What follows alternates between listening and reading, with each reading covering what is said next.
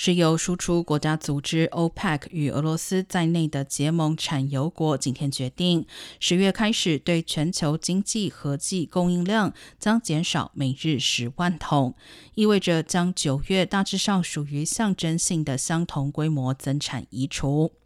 美国总统拜登已在呼吁油国增产，以促使汽油价格降低，让消费者的负担减轻。但包括沙特等国家在内的产油国拒绝这番呼声。由于石油需求看跌，国际油价已从六月高点的每桶一百二十多美元滑落。